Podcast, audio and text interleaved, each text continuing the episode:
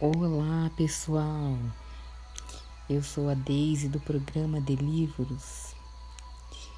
Está no ar mais um podcast e nós estamos lendo o livro Mulheres que Correm com os Lobos, de Clarissa Píncula Estes. No episódio anterior, nós havíamos parado no definhamento e a invalidez daremos é, a continuidade nesse capítulo. Então vamos lá. A atitude do segundo velho constituiu uma reação cultural comum diante da mulher que desenvolveu uma persona impecável mas que tem de se aleijar toda ao tentar mantê-la bem. É, ela está aleijada, mas veja como está elegante, veja como é boa, veja como está se saindo bem.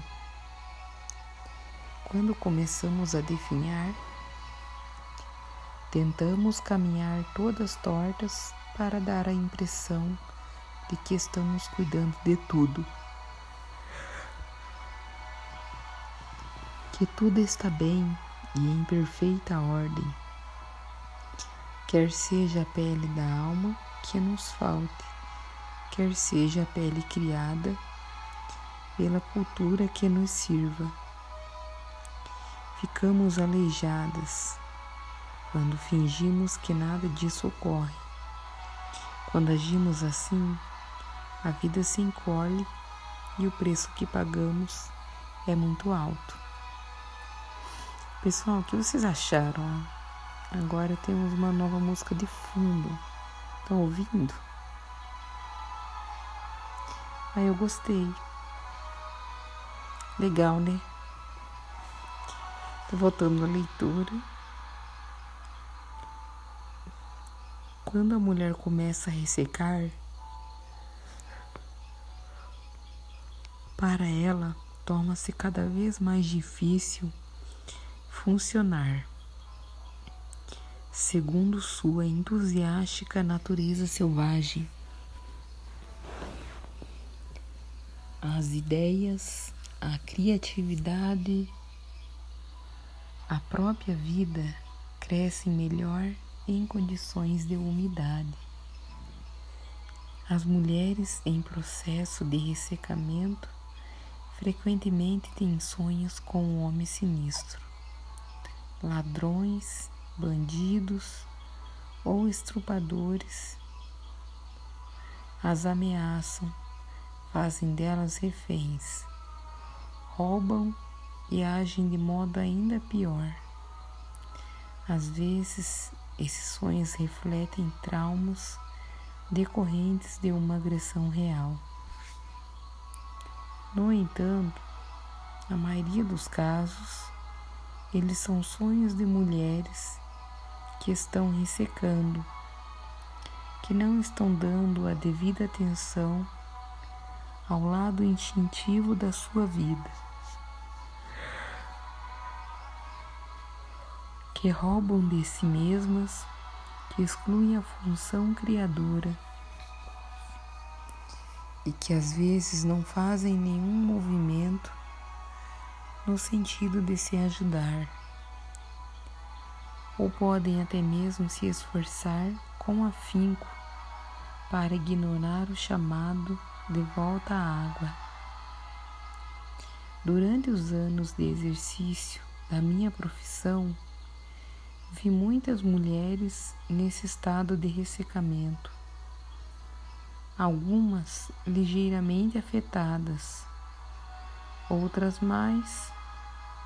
Ao mesmo tempo, ouvi dessas mulheres muitos sonhos com animais feridos, sendo que eles aumentaram drasticamente,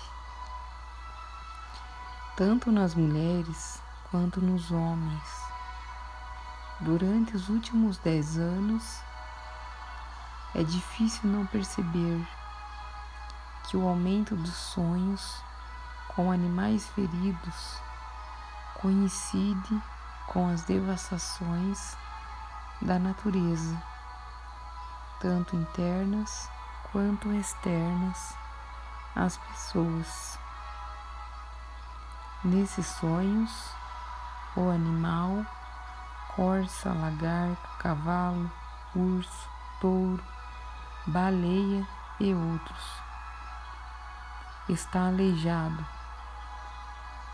De uma forma muito parecida à do homem na história do alfaiate, de uma forma idêntica da mulher foca.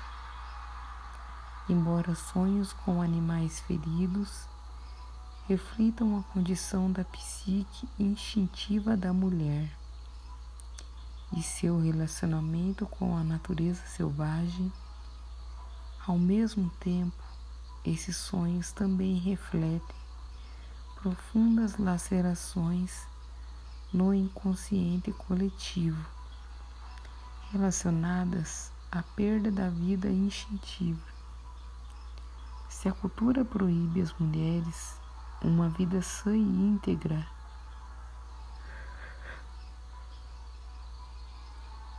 por quaisquer motivos que sejam, ela terá sonhos com animais feridos.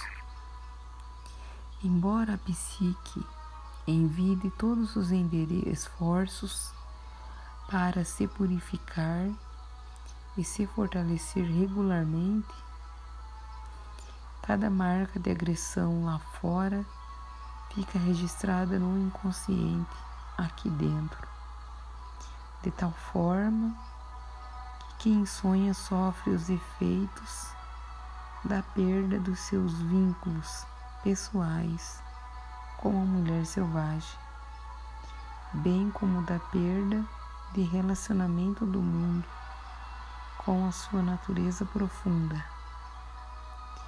Portanto, às vezes não é apenas a mulher que está definhando. Pode acontecer que aspectos essenciais do seu próprio meio ambiente, por exemplo, a família ou o ambiente de trabalho, ou do seu ambiente cultural mais amplo, estejam também se crestando e se desfazendo em pó.